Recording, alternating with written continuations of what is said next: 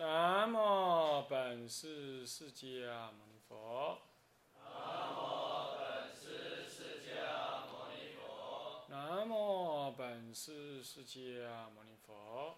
南无本师释迦牟尼佛。南无本师释迦牟尼佛。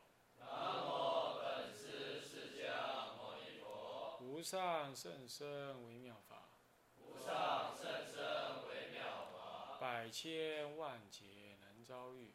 百千万劫难遭遇。我今见闻得受持，我今见闻得受持，愿解如来真实义。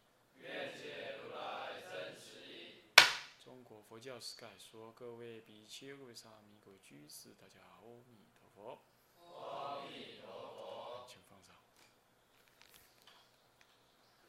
那我们上一堂课跟大家呢提到了这个思想宗派成立之佛教思想源流，提到了这个北方啊，它主要的那个思想在南北朝时候北方重要的思想，它一直流传到唐朝来的时候就是怎么样子啊？那么呢，在北方早期啊，在南北朝时候，北方主要是增长唯心论的思想。那么这个思想呢，又分成四大系统，一个是真净心系的，那么就是我们上提过的地论学派是真净心。那么另外一个是真妄合核心系的，那真谛所译的那社论学派为代表。那这样子呢，也就是在南北朝时代已经完成了的这这两个学派。那么接着呢，北方的思想其实都受到南方的这么影响，他没有新的想法出现。一直到了唐朝的时候呢，由玄奘大师呢，他到他在出国前他就发下定决心要研究瑜伽师地论。那么到出国之后，研究的瑜伽师地论主要建立了他对唯识宗的认知。其实唯识宗的认知也很多的内容，分成十大派，他特别学的这一派认为呢，心是虚妄心系的，是但有虚妄心的，是没有没有真心和合可说的。因为虚妄心唯识的这种虚妄唯识的这种思想，那透过修行才转成真心，这就是所谓的唯心系的另外一个一个概念啊。因为没有什么真心，就是虚妄心，虚妄心转而才有所谓的清净心，是这样啊。那么这就是唯识宗，这就唐朝的唯识宗这样出现。可是就在这样的同时呢，也仍然受到的唯心思想，主要来自于《华严经》，还有呢真常心的思想的影响的，所以《涅盘经》，同时也有空性见也融摄进去的。这个这样子的呢，三系再同心再融摄一遍，又是另外一个中国重要的宗派的出现。那也就是所谓的啊，以贤守。法藏为主的，啊，这个接着是清凉城关，在这之前，让智严呐、杜顺和尚他们呢，呃，这些呢，主要是在贤守法藏而完成的，那都是在这个中唐了，已经在武则天时代了，啊，那是什么呢？就是元长心系。这元长心系，它是以唯心见为根本，是以北方的这个唯心见为根本。那么他导归什么呢？将真妄是交融的，他既不认为他那个他认为唯心说真说妄都是同一个，他就不对立说是真还是妄，他认为真妄是同一个，这点说法都很接近天台的这种看法。不过天台认为不需要谈真妄，说真即是妄，说妄即是真。但是呢，华严的思想是立真妄而融合真妄，这个不同哦。天台中根本就什么呀？认知或真或妄都是虚妄，都不可得。他立足在空性见上，可是呢，显手中不是，显手中立立足在唯心见上的，所以他非得要立真跟妄。所以他的法界缘起观呢，有事无碍，有理无碍，事无碍，理事无碍，最后事事无碍。天台中来看。所谓的理无碍，事事无碍，理事无碍，乃至于事事无碍，它无非就是指的什么呢？最高境界就事事无碍，一切境界都相互相摄相融。在天台中来讲，根本连无碍都不必提，都是一念三千所成。既然在这一念心当中成就，那哪里会有爱？所以这样讲下来呢，他们各自处理的方式，天台比较有那种单刀直入的那种空性见的那那种气魄，啊，那么呢，很显然，那个华严宗就比较有那种唯识宗的那种所谓的以立名相而给予融通的这种作风。这个其实法门就不必再分高低，但是一向就是被认为呢，这个空性见高于唯识见。啊，印度也是如此啊，西藏更是如此，啊啊，我是觉得是这样啦，不出招的人永远是以是境界比较高的啦，一点点，点点就这样，境界都是比较高。空性见就是这样，他就不立任何，你讲什么我就破你，那那那你只要有讲，我都说你有破绽，那讲的人当然比较倒霉。所以立立什么呢？立名相的一定是给人感觉是。程度比较差，你懂吗？是这样，所以唯识学从来就没有站上什么站上教理的巅峰的这种位这种宝座，从来是没有的，啊，从来是没有。但是话是这么讲啊，你不要忘记分别，在佛的认知上来讲，都是他的子弟在研究佛法，然后你硬要我的佛法，我才是释迦佛的真子。对做父亲的来讲，哥哥跟弟弟讲说：“你这个儿子根本不是真儿子，我才是父，我才是父亲的真儿子。”听在父亲的耳朵里头是不，是不会愉快的。佛陀是不欢喜这样子的。所以说真空见也好，唯识见也好，固然教理上好像真空见，好像性空见呢是比较占上风啊，但是不应该在这分这件事情上呢，我们过度的忘记差别。但是不论如何，性空见真的是很重要，我们可以肯定这样就好。OK。那么呢，他站在唯心见为本呢，他容摄这个什么真空妙有容摄，啊，所以他以唯心见为本，那么导归真妄交融而含摄这个性空见，他才把性空拿进来用。所以这里头谈性空有点是辅，他的本是唯心，跟天台以性空为本。感觉起来天台是单刀直入的多了啊，是这样，所以天台一直兴盛到今天呢，学的人也比较多，所以也有这种教理上比较怎么样，比较没有那么多繁文缛节而单刀直入这种气氛呢有关，气氛有关啊，所以说一个教理刚开始的，他们都是三中合合并，可是根是什么样不同，哎，就形成了他们后来流传时候那个性格的不同。还有呢，流传的好坏的不同，就明显看出来，对如果现在我不这样讲，我就跟你讲，现在讲唐台唐代的各宗派，先讲到净土宗啊，等等等等等等，谁是祖师，谁是怎么样，后来又怎么样，而律宗又怎么样？怎么样？啊，华严宗什，么什么，你们也搞不清楚，这思想其实是都不过是三个系统在那里互相排列组合。好，你如果知道这样了，唐朝中唐之后又出现了一个北方珍藏思想、珍藏唯心论的两个重要的宗派，那就是唯唯识宗跟所谓的华严宗。所以隋唐的宗派呢，主要还是在这个南北朝这样一贯的没落当下发展。那接着我们就实际上来看看唐朝时代真正发展出来的宗派又是怎么跟这个源流产生关系？我们对照的看，下一页就是丁三呢宗派之成立，在唐朝以前，也就是隋代，隋代以及南北朝，那就天台宗跟三论宗。我说过了，这是代表南方思想，所以珍藏妙有论的什么呢？集大成，对不对？天台跟三论，天台智者大师。你去天另外听天台入门呢，就知道它的成宗派的成立了。那么三论中分什么呢？新三论中跟后三论。新三论后三论主要是以嘉祥大师为分别。嘉祥大师是天台大师时代的人，有点像什么呢？像，呃，灿公跟诸位这样年龄的差别。好，当时天台大师已经第五十多了，那么呢，那个吉藏大师才二十几岁。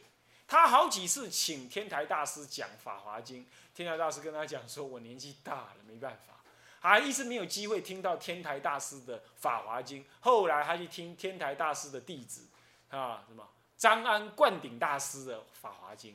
这是三论中的主开山新三论中开山祖师，因为他受到《法华经》的影响，当然受到天台的影响很大，所以他同时受到涅盘的思想的影响。所以早先的三论中专弘三论，到了吉吉藏大师的时候，他兼弘法华涅盘，所以他混入了什么呢？混入了大乘的有见，他不纯然是空性见，所以建立了三论中。为当时的时代潮流，当时时代潮流，南方正在兴盛什么妙有见，妙有见，所以他的三论也加上了妙有见，是新三论中的思想，这样你就知道了哈。我们刚刚提到，到了唐代呢，哦，我们就以根源来说，有个净土宗，净土宗呢分三分四大类，一类系统是庐山，是东晋时代的庐山系统，庐山系统流传了不久。大概他老人家往生就没有人跟他一样了。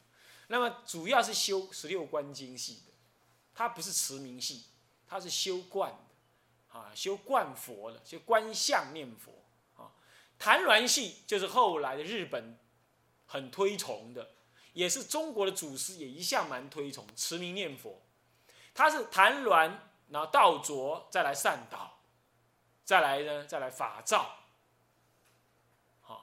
这样一脉相承，可是中间就断了，开始又又又断掉了。大概到法照之后，就就就就就就就又变样，就开始又又到各中去。所以中国的净土中，在谈鸾这个系统，主要是谈什么？谈一切杂行皆是辅行，唯有持名念佛为正行。这种思想一直到善导大师及其大成，这个思想在日本得到了发扬光大。但是呢，他们有错误之转，也有不对的地方啊。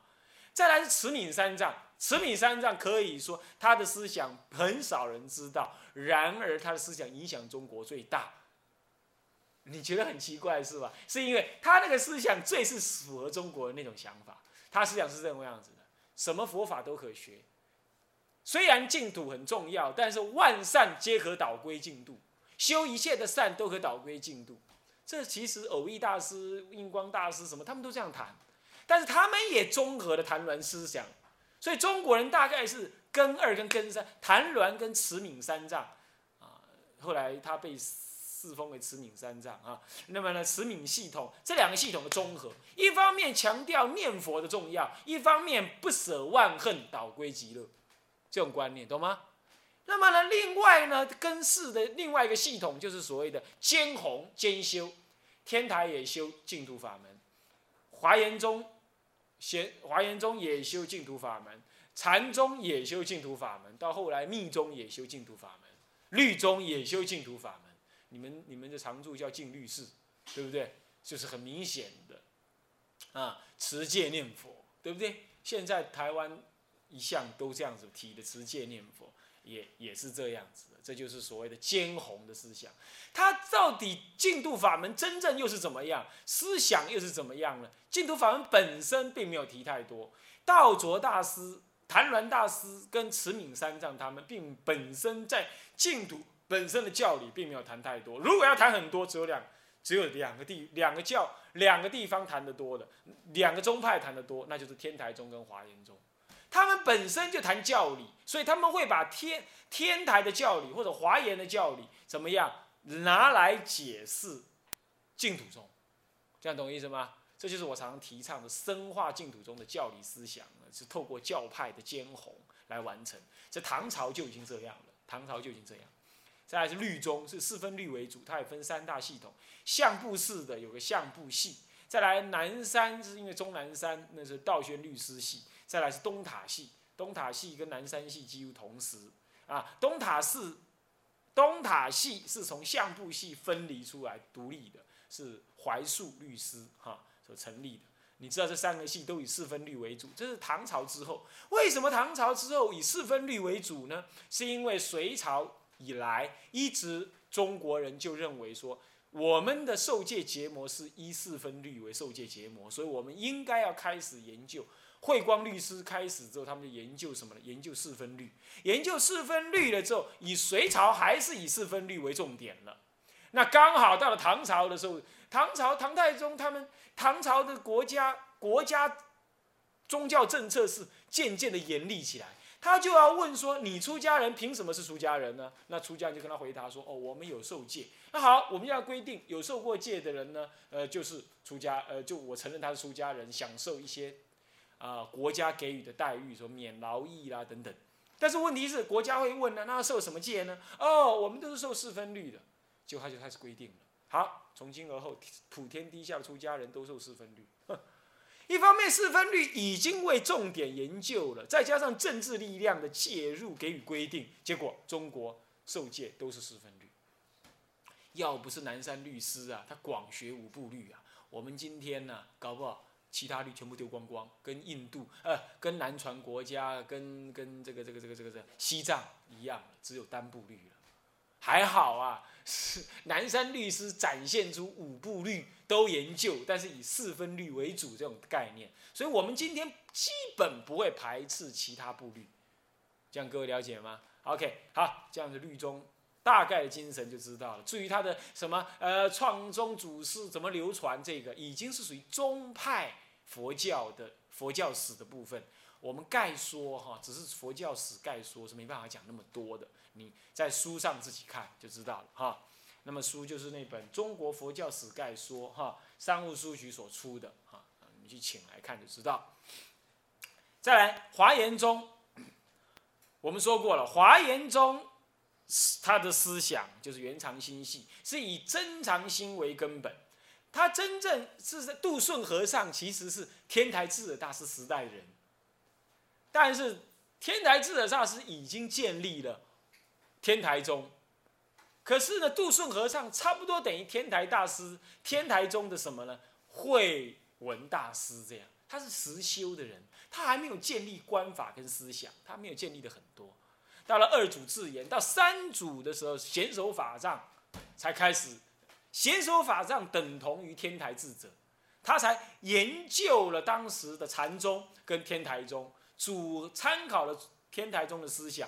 更整合了当时的禅宗，然后建立了什么呢？五所谓五教仪的所谓小史中顿渐这样子概念。所以天台显手法藏并不自认为他创立一个跟天台对立的一个新的宗派，他并不是这样。他认为他是补天台的不足，把天台拿来再改编改编，容色更多，用他的角度。但是我们事实上来看，他跟天台是真的是离得很远。他用唯心思想做根源，天台是用性空思想做根源，两个思想根源就不一样。只是说判教的态度上呢，他跟他根本就借用天台，这样了解意思吗？甚至于他忏法也借用天台，所以这样让人感觉华严宗的他属谁？因为你你借用人家的那思想，你又另外一套，那他人家就会说，要不你就全从头到尾弄自己的。不过话又说回，人家祖师是祖师啊。他没有想要自创一格啊，是后代的人呢就泾渭分明，懂我意思吗？就泾渭分明了，啊，就是这样子的关系。就像现我们早期台湾人，并不认为自己是台湾要独立，并不认为是这样。一直到什么二二八的时候，这种台独思想才很兴盛起来。所以不承认自己是中国人，这是不符合历史事实的。至于说独不独立，当然我出家人不敢谈。啊，呃，我也不要不想谈，啊，我也不想谈，谈了怎么样都不对，我也不想说。但是事实那是那是可以说的。现在泾渭分明，有些有些台湾人竟然骂人家说：“你的中国人给我滚回去！”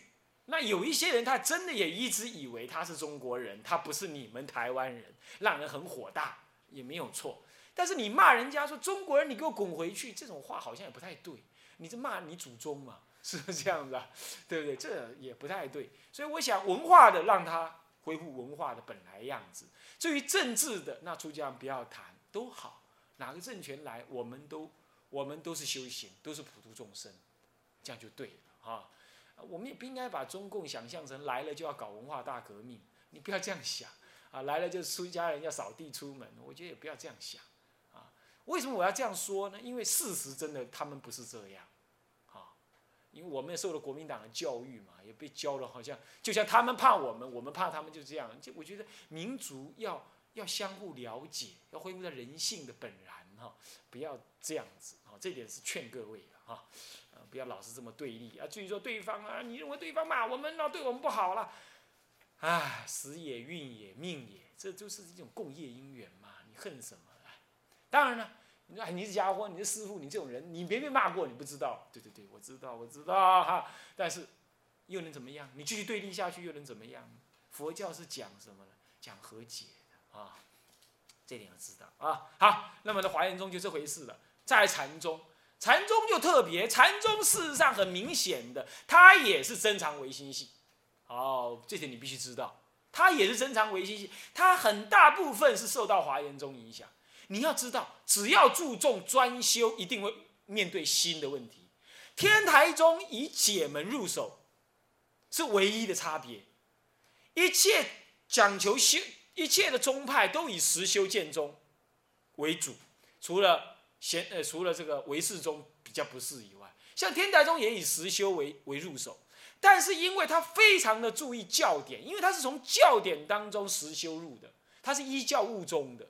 所以说，他受到性空见的影响为根本，但是他注重实修，一定要谈到唯心来。为什么能修的是心？一定要触及心的问题。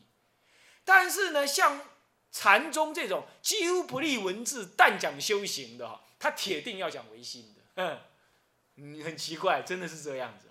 你那个修行为重的，他一定讲唯心的。像天，像禅宗几乎不立文字哈。他就要讲心，所以禅宗人都讲心的问题，所以他受到很多华严宗跟唯心思想的影响，呃，很多禅宗祖师讲的语录根本也用到了什么唯识的思想，唯识谈心的那个名相，空性见固然也有，他是从唯心的思想汇通什么，从在实修当中汇通的般若见，他是这样的，从唯心思想汇通般若。这还是有点像什么呢？有点像华严宗以唯心思想为立足，汇通性空间，这样知道了吧？他思想的内涵你抓住我，这样就可以。那么他初主达摩，二主慧可，三者生忏，到四者什么道信？到了四者道信，五主弘忍，弘忍的时候是西元六零一到六七四，这个已经进入到了啊。唐朝了，已经进入唐朝了，啊，可以说是唐朝进入接近中唐了。到了六祖慧能的时候，才开始有了很不同的变化。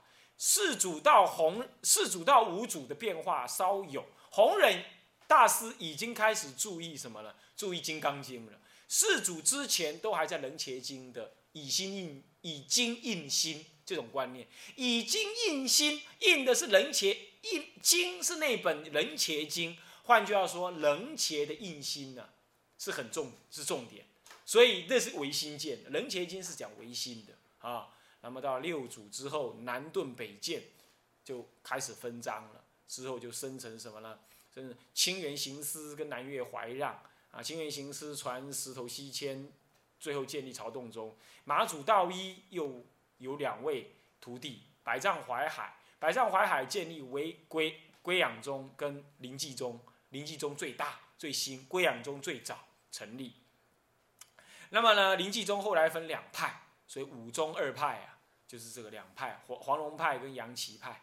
那么呢，天皇悟道，天皇悟道最后衍生出法眼宗跟云门宗，但是又有人认为法眼宗跟云门宗事实上是在清源行思之下衍生出来的，这个原因是因为。后来创宗之人哈，他两处都有参的，两处都有参的关系。总而言之，你知道他五宗七派是这样子来的啊。那么这就是禅宗，禅宗的思想是很重要的，必须要了解。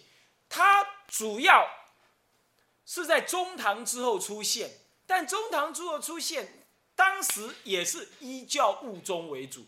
不管怎么说，南顿或北渐。慧能大师虽然讲不立文字，但他终究是听了《金刚经》入道的。这跟后来完全不立文字，但讲话头，这是不一样。然而，从六祖一直演变到一花开五叶的晚唐，晚唐才分成五大宗，是五五派五个宗门，所以曹洞、归养等等，好云门法眼、灵济等等呢，这已经是到晚唐时期了。晚唐时期就不同，因为晚唐时期面对会昌法难以及五代的变动之后，所有的教典全部毁失，所以说啊，华严宗、天台宗，乃至密宗、显首宗，全呃不那个那个唯识宗、律宗，这种需要教理的几乎全部不显，全部不行，所以戒律也不行了，教理也不行了。密教的这法典也没有了，哇！剩下谁能修行？哈哈，这个时候，禅宗出来了。禅宗本来就在南方，以南方文化比较低落的那些人，直觉的心比较强的那种平民佛教做出发，